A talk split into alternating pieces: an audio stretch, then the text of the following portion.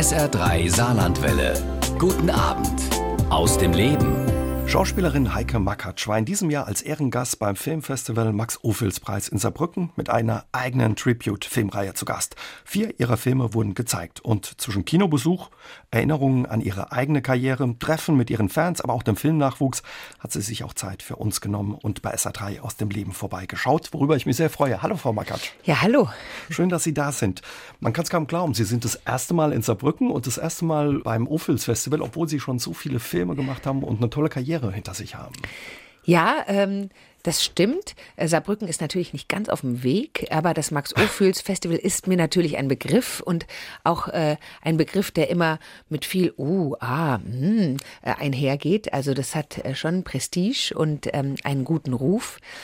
Und ich muss zu meiner Schande gestehen, ähm, anscheinend ist der Film Schwesterherz, den ich sogar damals mit meiner Freundin Johanna Adoyan geschrieben habe und in dem ich äh, gespielt habe, hier auch einmal gelaufen. Ist gelaufen, aber sie war nicht da. Ne? Ich war nicht, nicht da. Ich weiß nicht, wo, also das, da, da muss irgendwas schief gelaufen sein.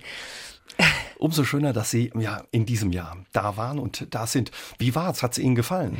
Ja, sehr. Ich muss sagen, wahnsinnig netter Empfang, tolle Menschen, interessiertes Publikum, volle Kinosäle und äh, für mich auch eine äh, tolle Reise in meine Vergangenheit, weil ich mir äh, die Filme auch das erste Mal seit zehn beziehungsweise 20 Jahren wieder angesehen mhm. habe. Nehmen Sie uns vielleicht heute Abend einfach mal mit bisschen ja auf so eine Reise in Ihre Vergangenheit. Vier Filme wurden gezeigt, Männer in Pension, Ihr mhm. erster Film, quasi der Durchbruch damals, Fremde Tochter, was ganz anderes, aber mhm. auch ein toller Film. Ihr letzter oder aktueller, ich war noch niemals in New York und Hilde. Ja. Das war, glaube ich, für Sie auch so eine, ja, so eine Weggabelung. Wie war es nach so langer Zeit zum Beispiel gerade diesen Film Hilde noch mal zu sehen auf großer Leinwand? Ja, das äh, war wirklich ein emotionales Erlebnis für mich, ähm, weil der Film, der damals sehr, sehr viel Engagement und ähm, Herzblut von mir bekommen hat, lange Vorbereitungszeit, Gesangsunterricht, äh, wirklich sich dieser Figur bis ins Mark annähern und dann ähm, auch diese lange Drehzeit. Und dann ist der Film, ich finde, der war wirklich gut geworden, wurde aber nicht so ähm, vom Publikum und von der Kritik angenommen, wie wir uns das erhofft hatten. Und so verbucht man dann manchmal so einen Film und, und heftet den so ab unter, naja, schade, leider hat es nicht so richtig geklappt. Und jetzt habe ich ihn wieder gesehen und und, und war so begeistert von dem mhm. Film. Ich habe mich so gefreut über alle Aspekte der verschiedenen Gewerke, die da gearbeitet haben, von der Maske, Kostüm, Bühnenbild, Kamera und auch Drehbuch, alle verschiedenen Schauspieler. Ich finde, das ist ein richtig toller Film und ich denke, dass der noch ein langes Leben haben wird und kann jedem empfehlen, sich den vielleicht mal zu streamen oder bei der, bei der Videothek als DVD auszuleihen. Nee, da stimme ich Ihnen zu. Ist auf alle Fälle ein toller Film, der viel Spaß gemacht hat und immer noch viel Spaß macht. Wie ist es, wenn man so einen Film ja dann nochmal mit, mit Publikum sieht? Ja, also ich finde ja eh Kinoerlebnis mit anderen im Publikum, das, das ist das, wann ein Film wirklich lebendig wird. Und so war das in dem Fall auch. Also ich hatte das Gefühl, dass die Zuschauer sehr aufmerksam waren und äh, bis zum Schluss richtig dranblieben, obwohl es ja auch ein langer Film ist mit vielen verschiedenen Wendungen und geschichtlichen Episoden. Und ähm, ja, das war toll, toller Applaus und so habe ich mich sehr, sehr gefreut, war ich wirklich gerührt. Stimmt es, dass die Idee zu dem Film beim Sushi-Essen entstand? Ja, tatsächlich erinnere ich mich noch ganz genau, wie ich mit Judy Tossel, äh, der Produzentin von Egoli Tossel, damals da saß, mit äh, dem geschenkten Gaul, der Biografie von Hildegard Knef, in der Hand. Und dann haben wir gesagt, ja, das machen wir zusammen. Und dann ist das natürlich immer ein langer Weg, so einen Film zu machen, die Gelder den verschiedenen Quellen herauszuleiern und äh, die Investoren zu überzeugen und dann das Drehbuch zu schreiben und wieder zu verwerfen. Es ist ein sehr, sehr langer Prozess, wenn man so früh in einem Projekt involviert ist. Aber ähm, ich finde, in dem Fall hat es sich gelohnt. Mhm. Wie reagieren so Produzenten oder Investoren, wenn man kommt und sagt, oh, wir wollen einen Film über die Knef machen? Haben die damals gleich gesagt, ah, super, und dann noch mit Ihnen? Ja, schon. Also ich, also ich meine, ich bin nicht die Produzentin, insofern weiß ich jetzt nicht, durch welche Irrungen und Wirrungen sie ging. Und da waren natürlich auch rechtliche Hürden zu nehmen. Aber ähm, ich denke, dass so ein Paket erstmal interessant klingt. Eine Hildegard Knef ist ja schon irgendwie eine Person öffentlichen Interesses damals gewesen, so wie auch, ja, vielleicht heute, weiß ich, ich weiß es nicht genau. Vielleicht haben wir es auch ein bisschen überschätzt, weil, wie gesagt, das war dann vor zehn Jahren, als der Film ins Kino kam, jetzt nicht so ein wahnsinniger Kassenknüller. Aber, ähm, aber die Investoren waren schon interessiert. Musik von Heike Makatsch aus ihrem Film Hilde, der auch dieses Jahr beim Filmfestival Max Ophüls Preis in einer Tribute-Reihe zu Ehren der Schauspielerin zu sehen war. Frau Makatsch, Sie haben die Lieder damals selbst gesungen. Es war nicht das erste Mal, dass Sie in Ihrem oder in einem Film gesungen haben, aber ich glaube, das war eine besondere Herausforderung, oder? Sich der Musik, der Knief zu nähern, wo jeder irgendwie eine Idee oder eine, eine Stimme im Kopf hat. Ja, also ähm, sie ist ja eine ganz tolle Künstlerin, Chanson-Künstlerin gewesen und ähm, das, das war eine große Eigenart, die sie besaß beim Interpretieren der Lieder. Also zum Teil hat sie sie auch selber geschrieben, äh, zum Teil wurden sie geschrieben, aber, aber es war sehr, sehr eigen und ein sehr eigener Duktus, eine sehr tiefe Stimmlage, eine sehr eigene, ja, Imperfektion, will ich mal so sagen. Da habe ich mich lang mit beschäftigt. Ich habe die Lieder rauf und runter gehört. Ich habe auch nicht versucht, eine eigene Interpretation zu finden, sondern ihr sehr nahe zu kommen. Hatte dann auch Gesangsunterricht, versucht ein bisschen tiefer zu gehen in der Stimme und äh, und natürlich dieses berlinerische, dieses ja dieses Diva-eske, was sie dann auch äh, in so einer ganz eigenen Form des Sprechens und Singens ähm, entwickelt hatte, dem nahe zu kommen. Wie nähert man sich überhaupt so einer Figur, wo jeder ein Bild hat oder eine Idee? Naja, also man liest über die Figur, aber in dem Fall konnte man natürlich auch Talkshows sich ansehen, sich ihre Gestik genau studieren, sich überlegen, warum hat sie sich so bewegt, warum hat sie so die Sätze intoniert, ja, warum hat sie die Endungen so offen gelassen. Also sie war da schon auch sehr markant, ne? so dass dass man versucht hat, ihr Inneres, ihre Psychologie zu begreifen, um dann ihre äußere Form nachempfinden zu können. Mhm. So. Und dann steckt man irgendwann drin in der Haut. Wie ist das? Wie sehr ist man dann selbst die Knief oder Hildegard Knief nach den Dreharbeiten? Also eigentlich würde ich von mir immer behaupten, dass ich Dreharbeiten leicht abschüttel. Manchmal färbt es aber natürlich schon ab. Und ich könnte mir vorstellen, dass ich ein bisschen eine anstrengende Lebensgefährtin war in, in der, der, Zeit. Zeit. Ja. Überhaupt bereiten Sie sich, habe ich bei der Vorbereitung gesehen, sehr akribisch auf Ihre Rollen vor. Denken sich da teilweise noch ja, ein Leben vorher aus. Oder zum Beispiel bei Margarete Steif, die Sie gespielt haben, haben Sie sogar extra Schwäbisch äh, irgendwie sich drauf geschafft, was ja auch nicht so leicht ist, oder? Ja, das stimmt. Bei Margarete Steif war das ja halt wichtig, dann auch schon wegen dem historischen Background, aber auch woher sie kam, dieses Schwäbisch wenigstens anzudeuten.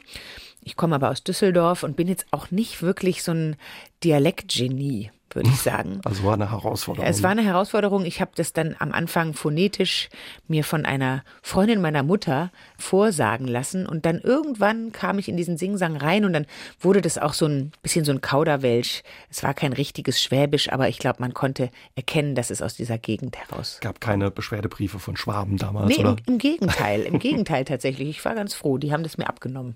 Aber es stimmt. Also Sie denken sich, wenn Sie jetzt nicht jemand wie Margarete Steif oder Hildegard Knef spielen, ja eine Geschichte zu ihren Figuren dazu. Ja, also ich denke, das ist normale Schauspielarbeit ja? eigentlich, ja, dass man natürlich die äh, Figur lebendig werden lässt, wenn man eine nachvollziehbare oder vielleicht sogar selbst mit Emotionen schon gefüllt habende Geschichte der Figur schenkt und somit auch Teile von sich selbst und ja, dann spielt man sie irgendwann nicht mehr, sondern dann ist man sie und das macht es sehr viel leichter für den mhm. Schauspieler. Also überlegt man, wie hätte die dann in dieser Situation reagiert mit der Erfahrung, die ich ihr gegeben habe oder der Geschichte? Genau, wo, wo steht sie da emotional? Also das, das muss ja irgendwo verankert sein und das verankert man, indem man sich vorher genug damit befasst und sozusagen einfach Tatsachen schafft für diese Figur, die in einem leben.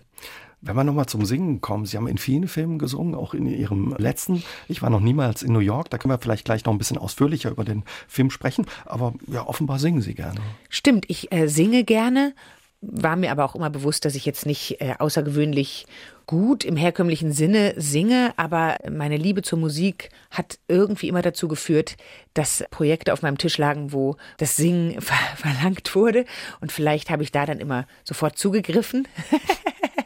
und mir diese Chance genommen. Mhm. Wenn Sie nicht im Film singen, wo singen Sie sonst? Im Chor, unter der Dusche? Ähm, eher äh, Richtung Dusche und beim Kochen oder äh, beim Autofahren. Mhm. Äh, all dieses. Ich, aber in erster Linie konsumiere ich Musik. Wie kommt's? Kommen Sie aus einer musikalischen Familie oder hat Musik bei Ihnen zu Hause eine Rolle gespielt?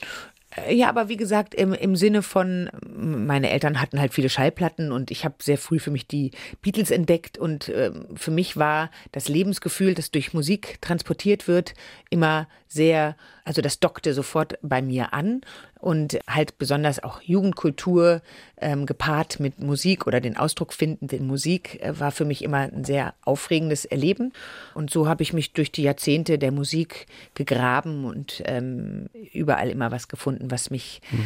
aufgewühlt hat im positiven Sinne. Ihre Mama war Grundschullehrerin, der Papa Eishockeyspieler, Nationalspieler, auch bei den Olympischen Spielen dabei. Ja. Sie sind Einzelkind. Wie sind Sie aufgewachsen, Frau Mackert? Ich bin in Düsseldorf aufgewachsen. Wie gesagt, meine Mutter Grundschullehrerin, mein Vater Eishockeyspieler, auch äh, Jurist. Äh, meine Eltern haben sich leider früh getrennt und so bin ich mit als, als Scheidungskind sozusagen aufgewachsen. Das äh, hat bestimmt auch einen großen Part in meiner Biografie gespielt. Aber eigentlich glückliche Kindheit, keine Geschwister, ähm, habe ja selber jetzt drei Kinder, musste ich mich erstmal dran gewöhnen, wie das ist, äh, unter dreien aufzuteilen. genau, und ähm, habe eigentlich in Düsseldorf gelebt, bis ich Anfang 20 war und fühlte mich da auch sehr geborgen. Was wichtig ist, Musik aus der Verfilmung des gleichnamigen Udo Jürgens Musicals. Mitgesungen, mitgetanzt und vor allen Dingen mitgespielt in dem Film hat auch mein heutiger Gast bei SA3 aus dem Leben, Heike Makatsch. Frau Makatsch, ich habe den Film leider noch nicht im Kino gesehen, ich habe es verpasst, aber ich hätte ihn gern gesehen, weil auch in dem Trailer, das sieht ja toll, bunt aus und das sieht nach einem Film aus, wo man rauskommt und danach gute Laune hat. Ja, also ich finde, es ist ein wirklich berührender Film geworden, der zwar einerseits Screwball-Tempo hat, also ein Comedy-Timing und einen auch einfach zum Lachen bringen kann, aber gleichzeitig auch tief berührt denke ich, und einem Fragen stellt für sein eigenes Leben, mhm. die man dann auch aus dem Kino mit herausnimmt. Ja? Um Glück geht's, ne? Um so, wie Sie sagen, was ist das Wichtige im Leben auch ein bisschen. Was ist das ne? Wichtige? Wann läuft das Leben einfach an einem vorbei? Wann sollte man die Chance ergreifen, sein Leben nochmal richtig zu verändern? Wann sollte man Dinge hinter sich lassen? Also äh, ich denke, es ist ein Film, der einen nicht kalt lassen kann und der danach vielleicht wirklich bei vielen Zuschauern, das habe ich mir auch sagen lassen, zu Veränderungen im Leben geführt hat. Schön. Sie spielen die Fernsehmoderatorin Lisa Wartburg. Ihre Mutter in dem Film verliert ihr Gedächtnis, will nach New York irgendwie und sie landen auf diesem Kreuzfahrtschiff. Zack, das legt ab und die Geschichte beginnt. Was hat den Ausschlag gegeben, dass Sie gesagt haben, mache ich mit? Mögen Sie Musicals oder? Also erstmal liebe ich Musicals tatsächlich. Also von Grease über die Rocky Horror Picture Show über West Side Story. Also ich, ich liebe Musicals besonders im Film. Auch Mama Mia hat mir richtig gut gefallen. Ich habe ihn lange nicht gesehen, musste dann aber zugeben, als ich ihn gesehen habe, dass er wirklich toll ist. Ja, es ist, ähm, man, so der erste Impuls ist, ja, aber es ist doch wirklich äh, Kitsch oh, oder ja. Ähm, äh, banale Unterhaltung oder so, aber es, es erreicht einen wirklich emotional oft. Ne? Mhm. Also wie ich auch vorhin schon sagte, dass Musik bei mir auch äh, wahnsinnig viel bewegen kann.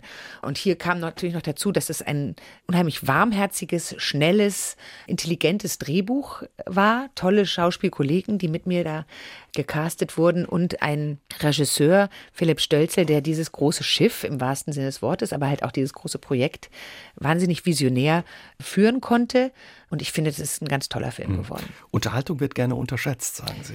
Ja, das äh, finde ich manchmal schade, dass da so unterschieden wird. Und äh, Unterhaltung ist äh, ja banal und Arthouse ist das, was, was es wert ist, wirklich Beachtung und mhm. Betrachtung zu finden. Ich würde da gar nicht so Unterschiede machen, finde beides für verschiedene äh, Anlässe das Richtige. Und gute Unterhaltung ist ja auch nicht so einfach. Ne? Eben. Und ich denke, da ist was gelungen. Hatten Sie vorher schon Berührung mit der Musik von Udo Jürgens? Also man kennt natürlich Klar, Udo Jürgens Lieder. Muss man nicht vorstellen. Ja, ähm, aber ich war jetzt kein Udo Jürgens Fan. Ähm, also das Ganze, was so mit diesen Liedern mitschwang an äh, Konnotation oder Lebensgefühl, war jetzt nicht wirklich meins. Muss aber sagen, dass ich über die Dreharbeiten und meine Beschäftigung mit der Musik äh, anerkennen möchte, dass das tolle Texte und wahnsinnig äh, Tolle berührende Musik, Musik ist. Mhm. Ja, genau. Und ähm, ich denke, in dem Kleid, was wir dem Ganzen verliehen haben, also ein neues Arrangement und vielleicht auch Sänger, die jetzt gar nicht äh, zu den großen Croonern gehören, ähm, ja, hat das nochmal einen anderen, anderen Geschmack bekommen, die Musik von Udo Jürgens. Aber Sie hatten wahrscheinlich, Sie und die ganze Crew, das Team, wahrscheinlich die ganze Zeit in Ohrwurm, oder? Mit den Liedern? Den kriegt man nicht so, die kriegt man nicht so leicht raus. Ne? Äh, das ist wahr, ja. Und äh, das lief ja dann auch äh, während der Szenen und äh, das schwang immer so im Hintergrund mit.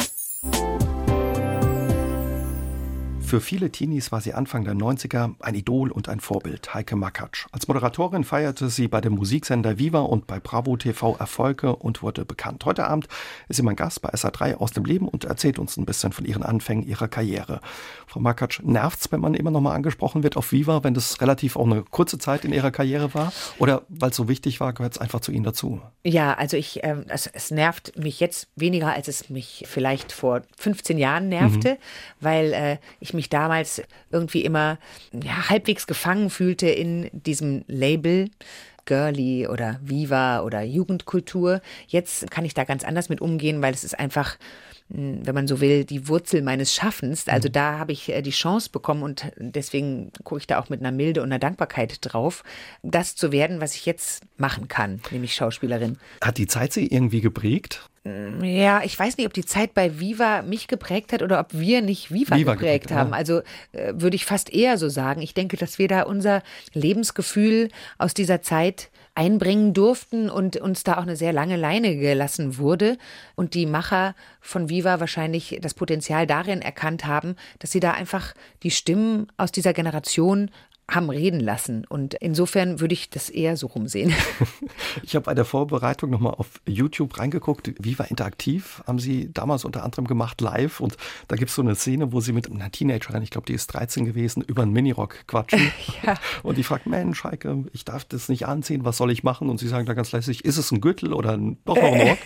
Dann zieh ihn an. Also Sie haben quasi, ja, ja. waren so ein bisschen kämpferisch auch. Also, ja, man hat halt so Lebenstipps gegeben und, ähm, und hat versucht, irgendwie die, Ängste und den Druck aus diesen Adolescent Years herauszunehmen und ihnen da ein bisschen Leichtigkeit zu vermitteln.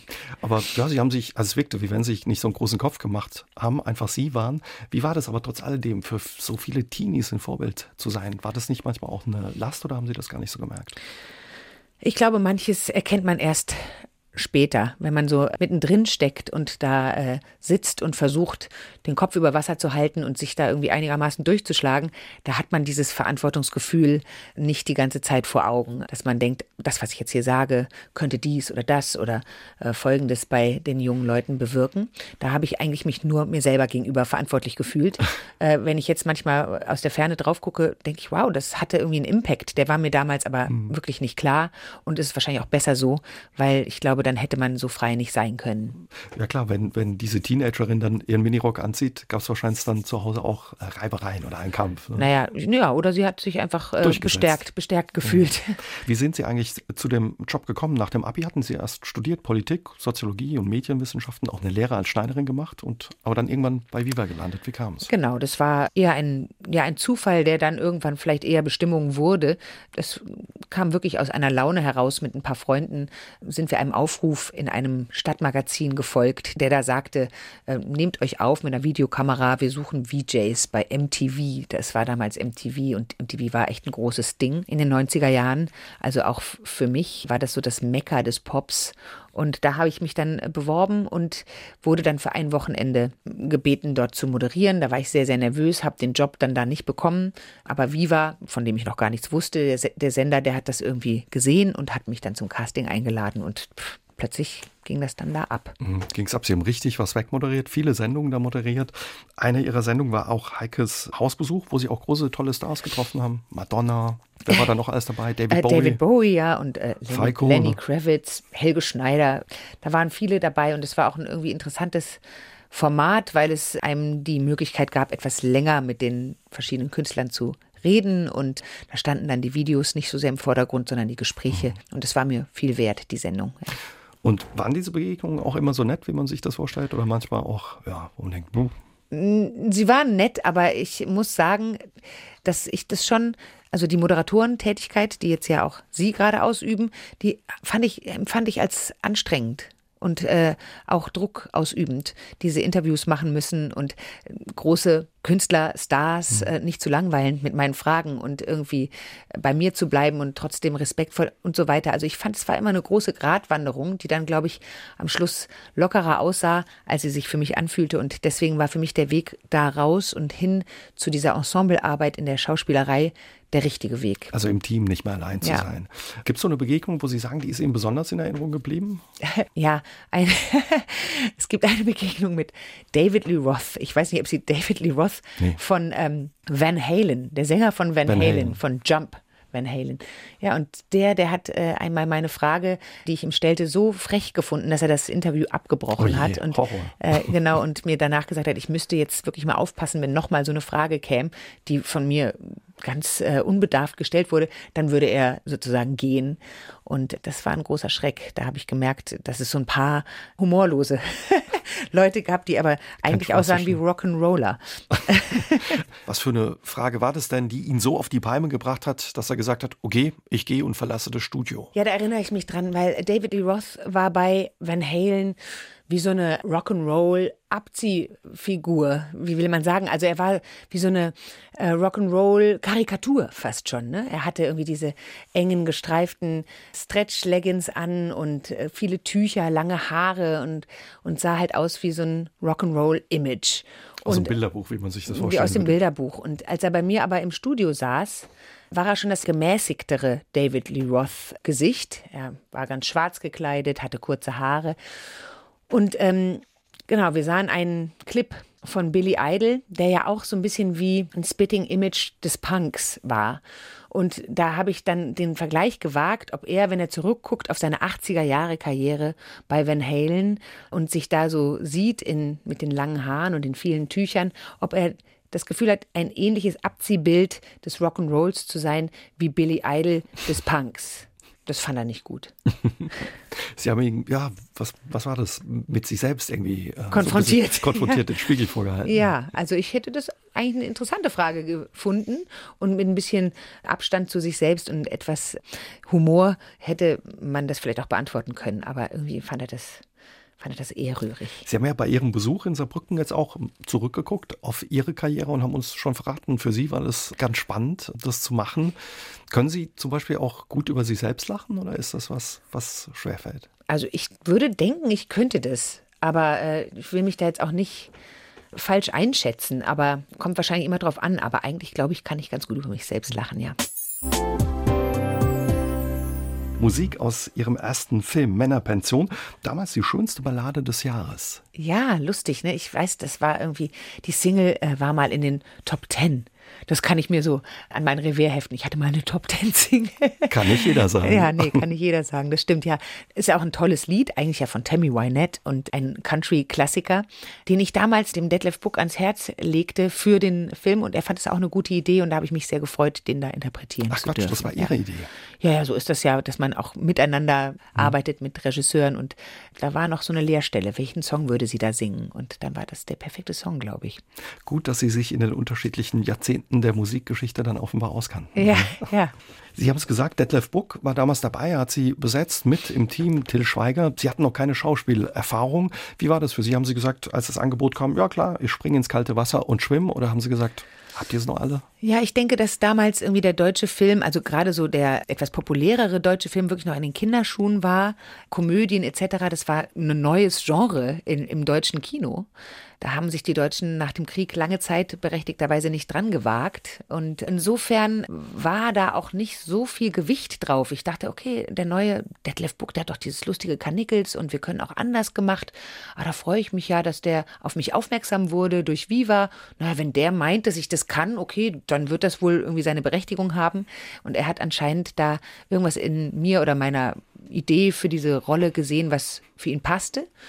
Ich habe jetzt den Film noch mal gesehen Bei im Ophüls Zuge jetzt, ja. des Max Ophüls Festivals und äh, gesehen, da ist ein Charme, das ist irgendwie niedlich anzusehen und auch innerhalb dieser skurrilen ähm, Figurensammlung, die da in dem Film vorkommt, auch stimmig, aber schauspielerisch doch sehr ungeführt. Ne? Mhm. Das kann ich auch so sehen und sagen. Aber ähm, anscheinend ist es das, was Detlef da für richtig gehalten hat. Und da gebe ich dann auch ein Stück weit die Verantwortung ab.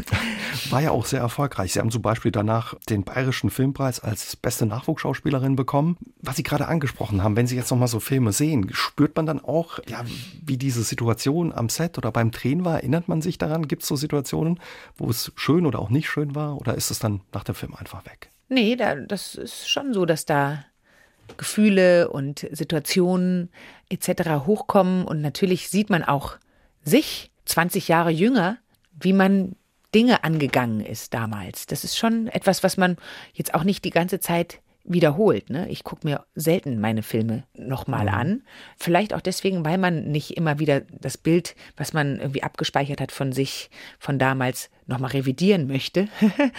ähm, weil das muss man dann. Man sieht dann, ah, okay, so, so scheine ich gewesen zu sein oder so. Es ist, ist auch so ein bisschen so eine Reise zu sich und seinem früheren Ich hin. Mhm. Also Sie gucken Ihre Filme nicht so häufig an. Ja. Ein Stück weit auch, dass Sie ja sich einfach nochmal verändern oder was Neues wagen und nicht bei dem Alten bleiben. Ne? So. Ja, also ich gucke sie mir einfach deswegen nicht an, weil es erstens mal nicht ansteht und zweitens, mhm. das macht auch was mit einem. Ne? Es mhm. macht was mit einem zu sehen, was man vielleicht auf dem Weg verloren hat aber vielleicht auch, was man im positiven Sinne kann es auch heißen, oh wow, ich habe auch was gewonnen, mhm. vielleicht Schauspieltechnik wenigstens oder eine Kontrolle über das, was ich da tue und äh, eine Tiefe und so weiter hat man vielleicht dazu gewonnen.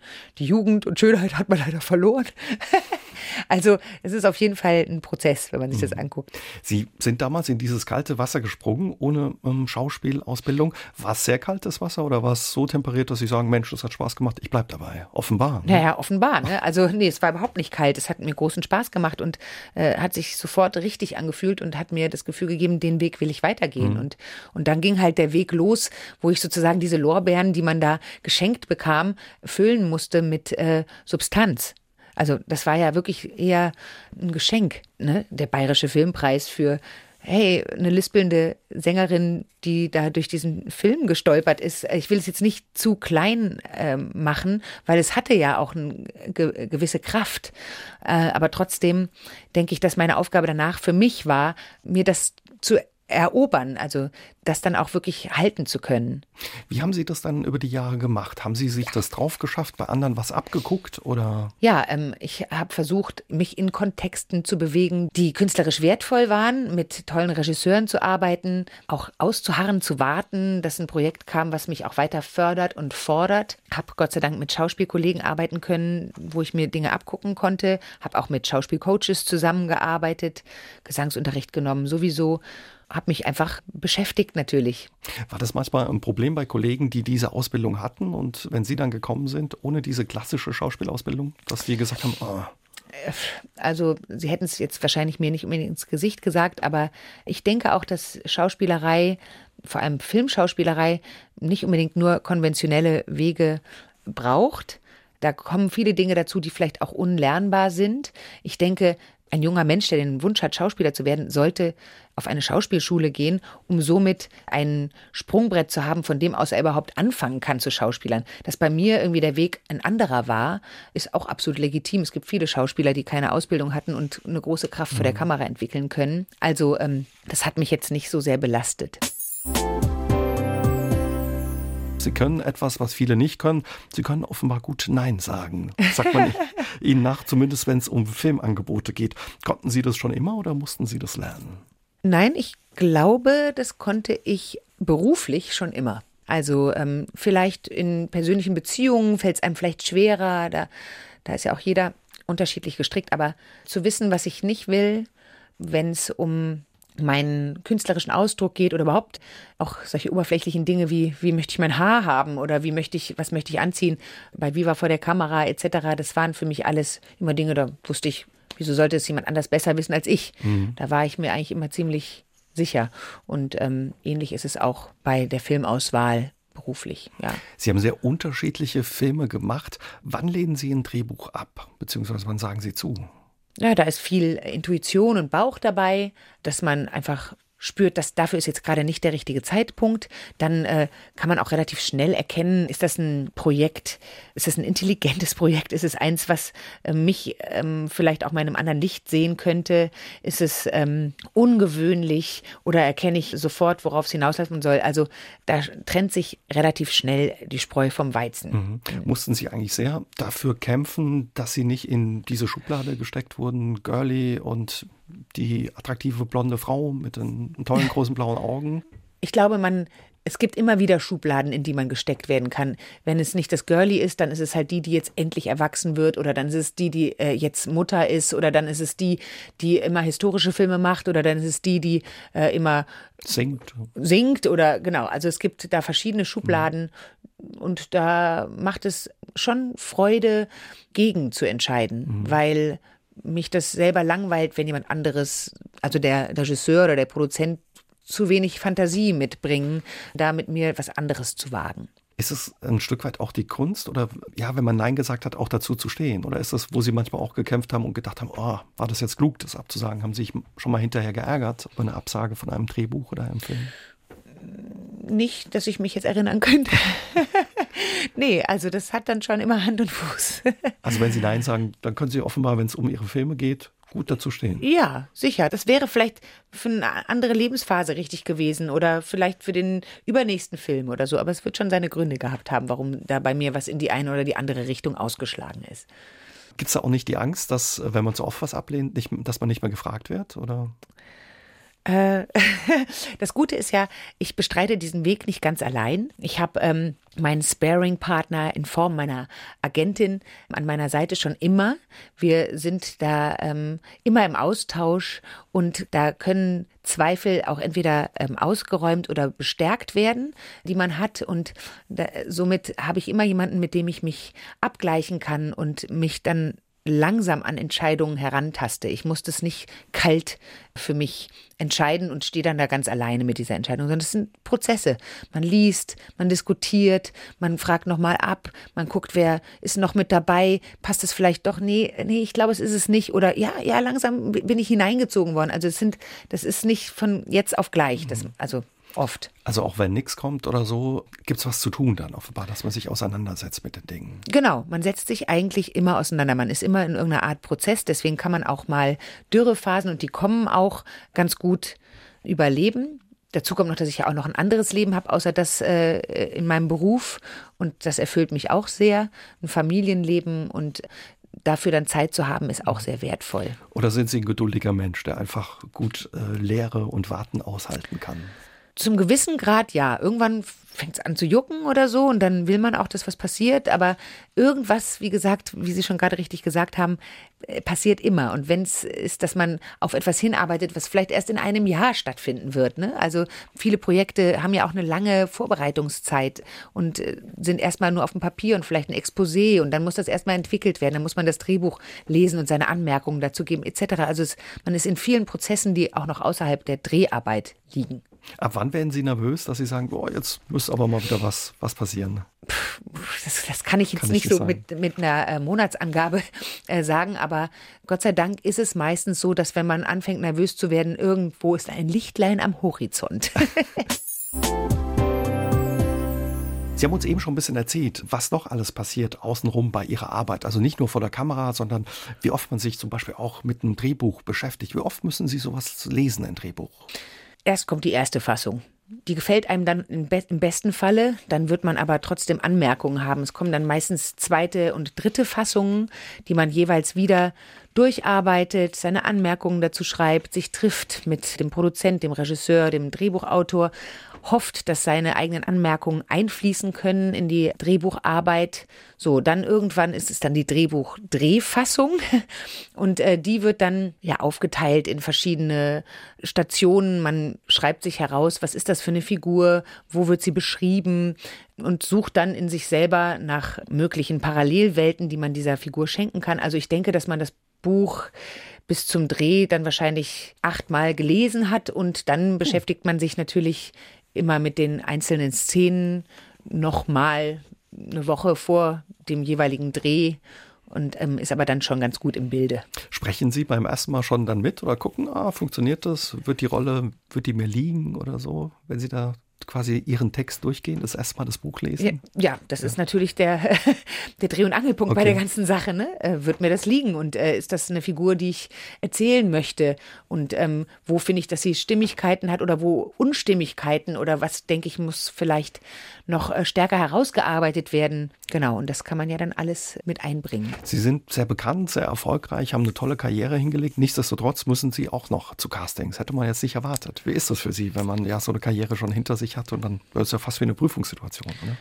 Ja, aber ich finde Castings eigentlich sehr legitim, weil natürlich nicht nur die Schauspielfähigkeiten abgefragt werden, also eigentlich im, im geringsten Maße, würde ich sagen, bei einem Casting, sondern halt auch ähm, die Chemie zwischen mir dann in dem Fall und dem Mitschauspieler, der dann im Hauptcast sein könnte, oder halt auch mit dem Regisseur.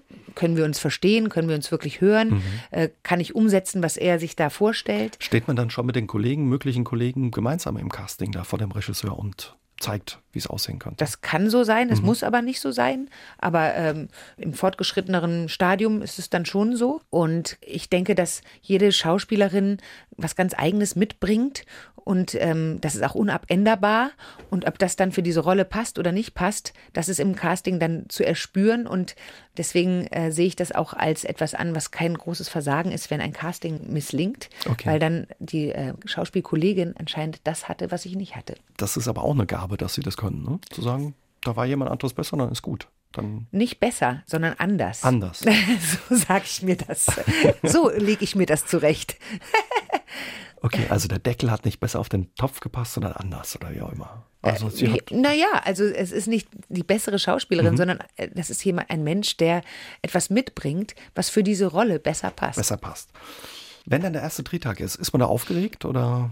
Also ich freue mich heutzutage mhm. sehr auf den ersten Drehtag und ähm, muss auch sagen, dass das Lampenfieber gering ist, sondern eigentlich eher die Freude, sich da jetzt auszuprobieren mit all dem, was man vorbereitet hat und was man sich da ausgedacht hat. Und deswegen, ich freue mich da immer mhm. drauf. Das Schöne ist ja, wenn wir im Kino, im Film oder im Fernsehen von Ihnen sehen, sehen wir den von Anfang bis Ende, die Geschichte entwickelt sich, Sie drehen nicht chronologisch. Wie schwierig ist es, wenn man den Schluss zuerst dreht oder zwischendrin irgendwie was, diese Stimmung dann hinzukriegen. Ne? Naja, es ist ja immer eine Ad-Hoc-Stimmung. Ne? Egal, ob man es jetzt chronologisch drehen würde oder nicht, dreht man ja trotzdem an dem einen Tag die eine Szene und am nächsten Tag die andere und die Szene ist nur zwei Minuten lang und in der muss man halt den ganzen Bogen an Emotionen spielen, die diese Szene dann von einem abverlangt.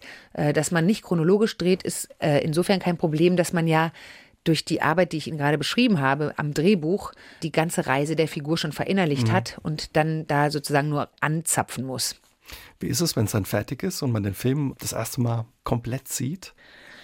Ja, man, man sieht nicht den Film, sondern man sieht nur sich anfänglich und äh, kann deswegen oft nicht ganz beurteilen, wie es im Ganzen funktioniert. Gut ist es dann immer, das Ganze nochmal zu sehen und so ein bisschen von sich selber Abstand zu nehmen. Ja, es ist immer eine aufregende Sache, aber man war ja auch dabei, kann sich schon ungefähr vorstellen, was dabei rumkommt.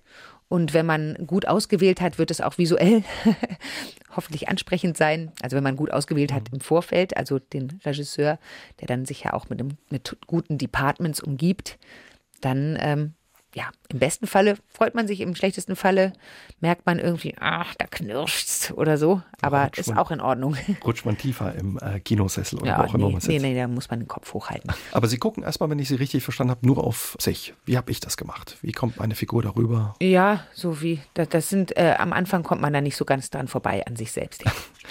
Kritik, ist das was, womit Sie gut umgehen können? Oder lesen Sie das gar nicht? Gucken Sie, was geschrieben wird über Sie? Doch, doch, das gucke ich mir schon an und kann damit auch ganz gut umgehen, ja.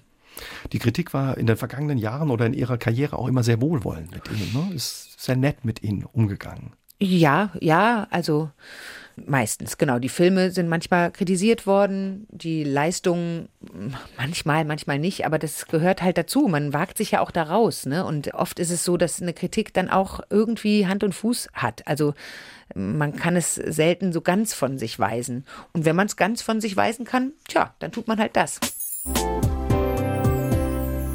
Sie haben auch tolle Kinderfilme gemacht. Benjamin Blümchen im vergangenen Jahr, was eine tolle Rolle ist. Sie spielen die. Zorazak. Zorazak.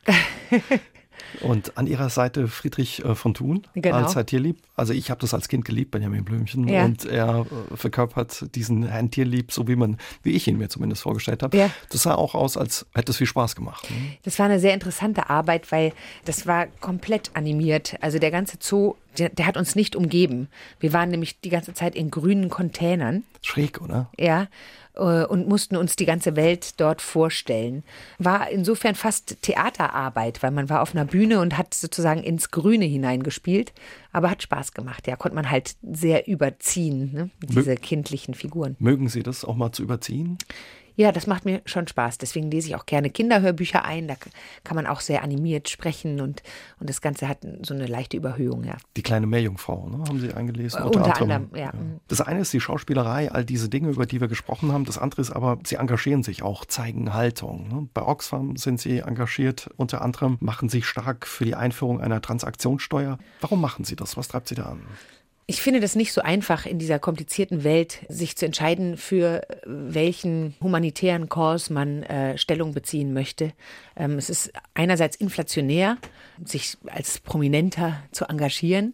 Ähm, außerdem ist die Welt, in der wir leben, so komplex und so kompliziert, dass ich mich manchmal ähm, davor scheue, lautstark Position zu beziehen, wo ich das Gefühl habe, selber erstmal hinter die Dinge steigen zu müssen. Es überfordert einem manchmal auch, ne? also ja, wie komplex es geworden ist. Genau, es ist komplex und manchmal so die einfache Entrüstung vielleicht nicht die richtige Reaktion. Aber trotzdem wollte ich meine Stimme dorthin geben und Aufmerksamkeit generieren, wo ich das Gefühl hatte, dass für, einfach für eine bessere Welt gekämpft wird. Und äh, Oxfam war für mich diese Organisation, ist es auch immer noch, eine Welt, eine gerechtere Welt mit weniger Armut zu schaffen. Natürlich, äh, seit ich äh, für Oxfam mich engagiert habe, sind noch viele andere Probleme dazugekommen, die aber am Ende des Tages dann auch alle wieder sich beschäftigen mit der riesigen Schere, die immer weiter aufgeht zwischen Arm, Arm und, Reich, Reich. Mhm. und zwischen der südlichen Halbkugel dieser Welt und der nördlichen. Und da versuche ich Oxfam einfach mit einem öffentlichen Gesicht Hilfestellung zu geben. Hat auch Ihren Blick verändert auf die Dinge und die Gesellschaft, das Leben unserer Welt? Es hat auf jeden Fall mir Einblicke gewährt. Ich durfte mit Oxfam nach Ghana fahren. Wir sind zusammen nach Simbabwe gefahren. Ich habe gesehen, wie die NGOs dort arbeiten, gegen was für Mühlen angekämpft wird. Ja, also wie man im Kleinsten versucht, da zu unterstützen, wo die Zukunft einfach dunkel aussieht oder trocken aussieht oder einfach ungerecht aussieht. Oxfam betreibt auch Lobbyismus, das heißt, sie versuchen auch Politik zu verändern, weil ich denke, das ist am Ende das, was irgendwelche Resultate bringen wird, wenn man wirklich Politik ändert. Und genau, aber es, es hat mir auf jeden Fall Einblicke gegeben. Sie waren in Saarbrücken beim Ophels Festival und haben sich auch viel mit jungen äh, Schauspielerinnen und Schauspielern getroffen, Filme machen. Gab es da vielleicht auch ein Angebot für Sie, dass jemand von denen gesagt hat, Mensch Heike, Frau Makatsch, hätten Sie nicht Lust mitzumachen in, in meinem nächsten Projekt?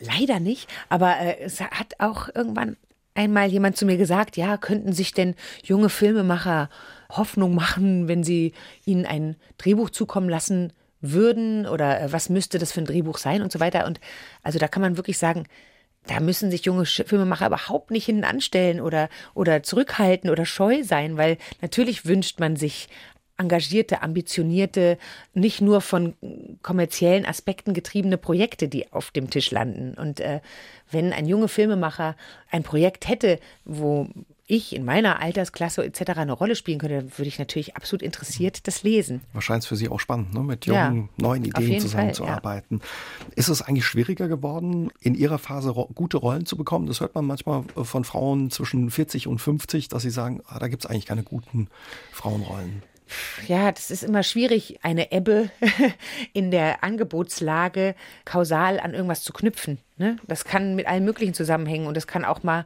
in den 30ern passiert sein, dass mal eine Zeit lang kein Drehbuch kam. Also mir fällt es schwer, das kausal so genau zu benennen. Aber natürlich gibt es Zeiten, wo ich denke, oh, es kommt gar nichts. Und aber insgesamt denke ich, dass es immer mehr Stoffe gibt, die sich auch mit erwachsenen Themen äh, beschäftigen oder Themen von Menschen über 40. Einfach deswegen, weil ja auch unsere Gesellschaft eher älter wird. Das stimmt. Was würden Sie, gibt es so eine Rolle oder eine Figur, die Sie gerne noch spielen würden? Das kann man so losgelöst von allem nicht sagen. Also das ist nicht einfach irgendeine Rolle, sondern da müssen viele Dinge zusammenpassen. Ja. Was kommt demnächst? Auf was dürfen wir uns freuen? Im Tatort sind Sie wieder zu sehen, wenn das richtig ist? In Mainz genau. ne, wird ermittelt? In Mainz wird ermittelt. Äh, da sind jetzt alle Zeichen auf Start. Das ist ein echt gutes Drehbuch an dem jetzt lange gearbeitet wurde und da wollen wir jetzt als nächstes drehen. Da freue ich mich auch sehr drauf. Ähm, es kommt demnächst ein Film mit Yannick Schümann in der Hauptrolle, Neun Tage wach. Das ist ein Drogendrama. Ich bin seine Mutter. Es ist die Biografie von Erik Stehfest, die äh, da fiktionalisiert wurde. Das ist das nächste Projekt, was zu sehen sein wird. Da freuen wir uns drauf. Und ja, vielen Dank für Ihren Besuch und alles Gute. Ja, vielen. Dank. Dankeschön. Tschüss. Tschüss. SR3 aus dem Leben. Immer dienstags im Radio, danach als Podcast auf sr3.de.